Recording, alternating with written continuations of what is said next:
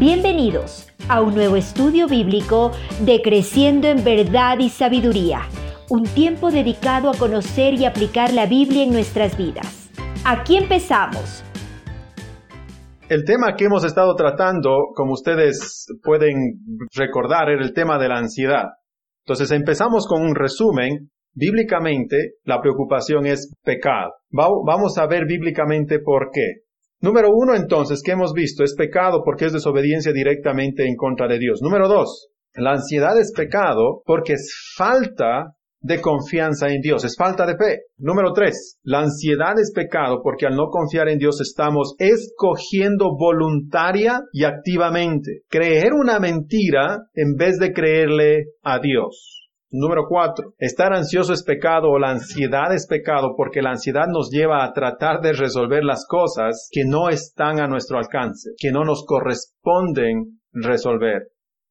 Número cinco, la ansiedad es pecado porque al tomar todas estas actitudes estamos al mismo tiempo rechazando la providencia de Dios en nuestras vidas. ¿O qué es la providencia de Dios? A ver, la providencia de Dios, para ponerlo en, pocas palabras, es, esa cualidad, esa característica de Dios, por medio de la cual Él prepara todas las circunstancias del mundo. La, la hoja que cae o cualquier cosa, Él prepara todas estas circunstancias y estos eventos en el universo como Él quiere, pero para su gloria, para algo bueno, para cumplir su propósito. Esa es la providencia de Dios, esa cualidad que Él, que él, maneja, que, que Él utiliza para unir todas estas cosas. Muchos de nosotros, cuando nos enfrentamos a crisis en nuestras vidas, tenemos a, a centrarnos solamente en el problema y no recordar, y eso ustedes serán mis testigos. Nosotros comenzamos a enfocarnos tan solo en el problema, ya no recordamos que todos estos problemas están bajo el control de Dios.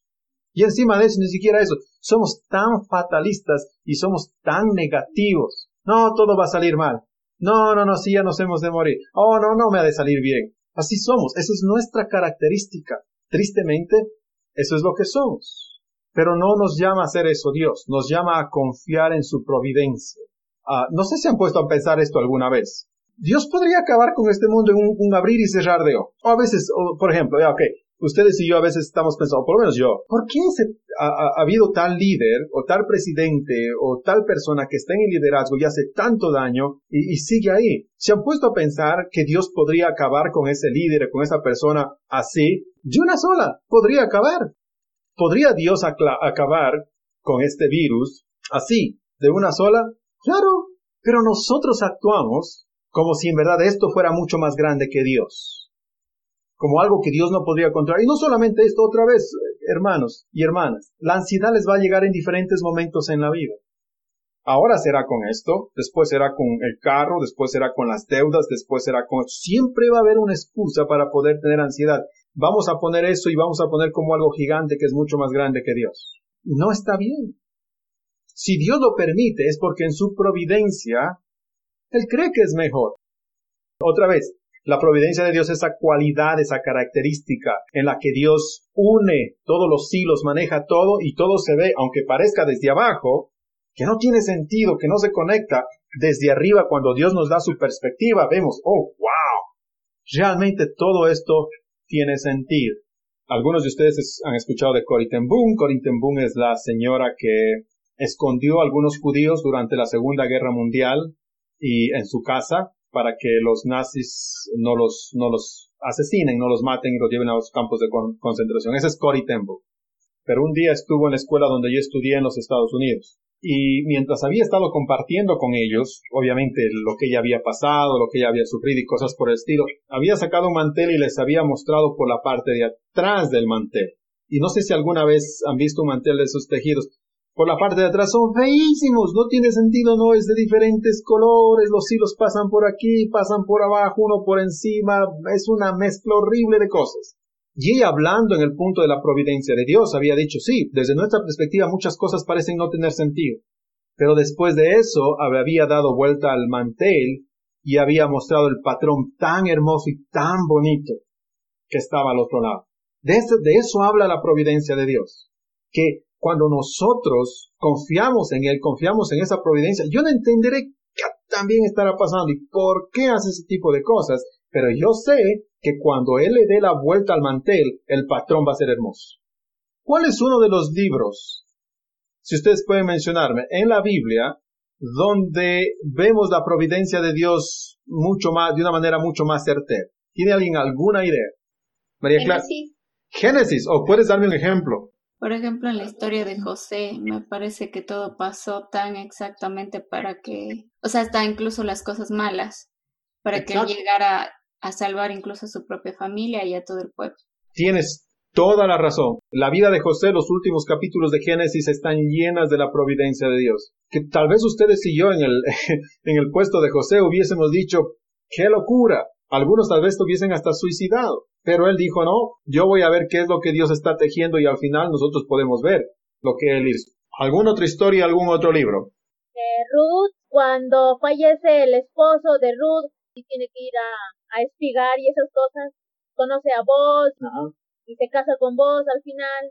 Tienes toda la razón, tienes toda la razón. La, la historia de Ruth es muy parecida a la de Esther en algunos aspectos. Dice que ella va a trabajar y va a recoger las espigas y de repente dice la Biblia, creo que incluso utiliza esas palabras así como si fueran así, y de repente sucede que ese ha sido justo el terreno de vos.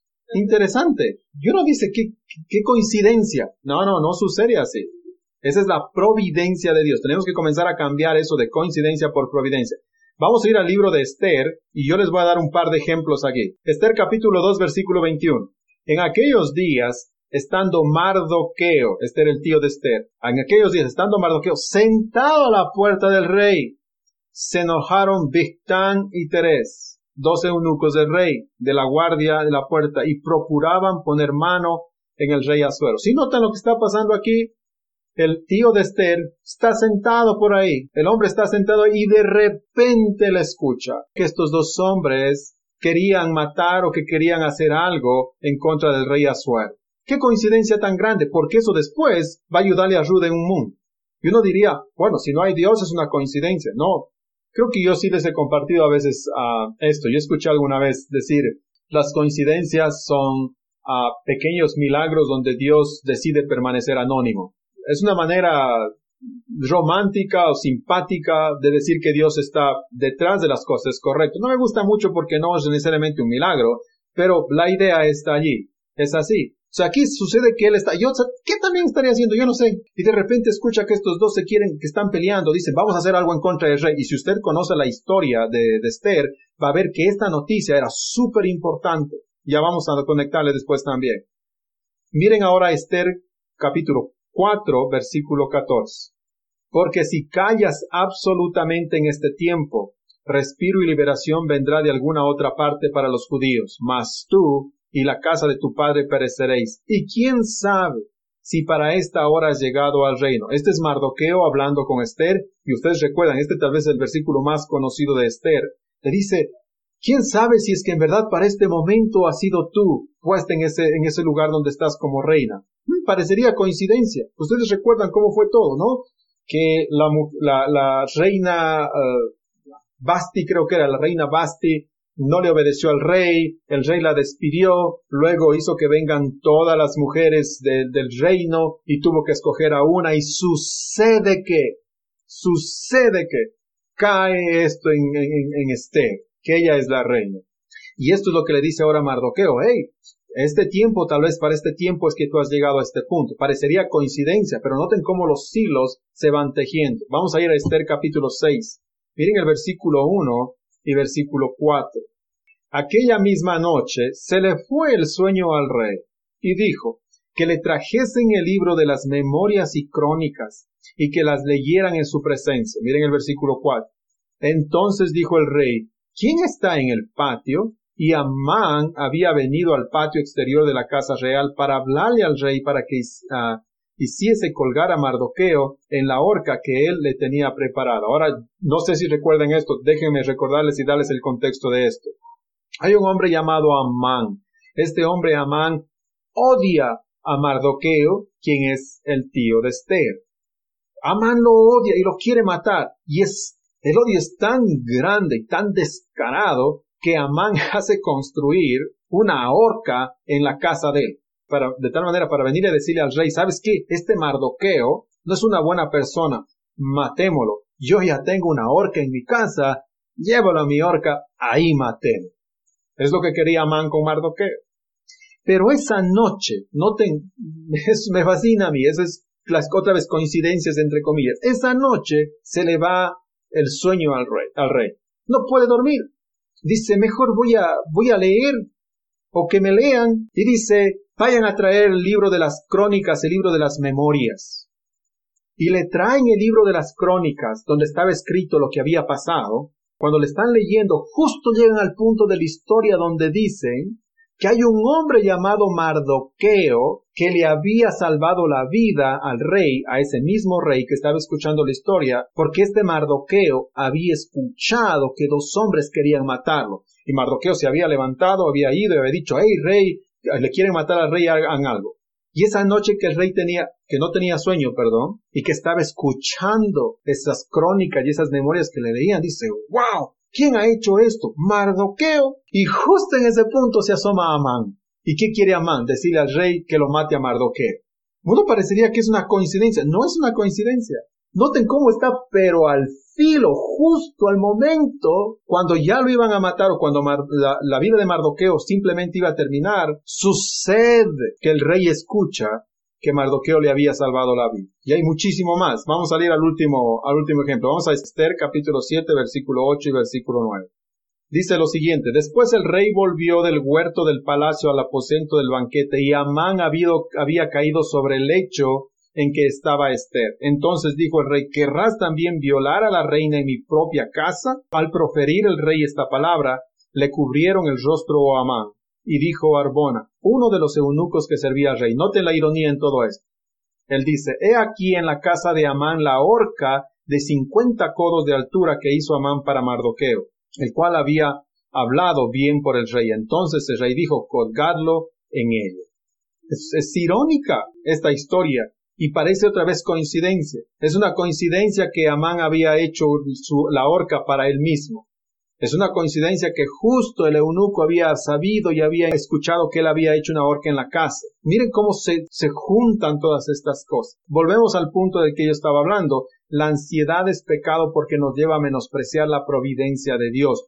Dios tiene las cosas en control. Dios sabe por qué hace las cosas. Y si nosotros nos llenamos de ansiedad en este momento, en cualquier otro momento, lo que estamos diciendo es, Dios no tiene el control sobre las cosas, yo no confío en su providencia, yo no sé, yo confío en mí mismo en cualquier otra cosa, pero no en Dios. Y vamos a la última, número 6. La ansiedad es pecado porque nos lleva a destruir la propiedad de Dios, que es nuestro cuerpo. Esta y es bien importante, queridos hermanos, nuestro cuerpo. Ah, yo no sé si han escuchado o no, pero, y esto no es, no me estoy inventando, esta es la verdad. La ansiedad trae, por ejemplo, uh, problemas como la hipertensión. La ansiedad trae problemas cardiovasculares. La ansiedad trae dolores de cabeza, trae resfriados, nos hace más nos, nos, enfermamos más rápido, nos trae úlceras, padecimientos estomacales, incapacidad para trabajar, destruye en muchas maneras la mente. Eso es lo que causa la ansiedad.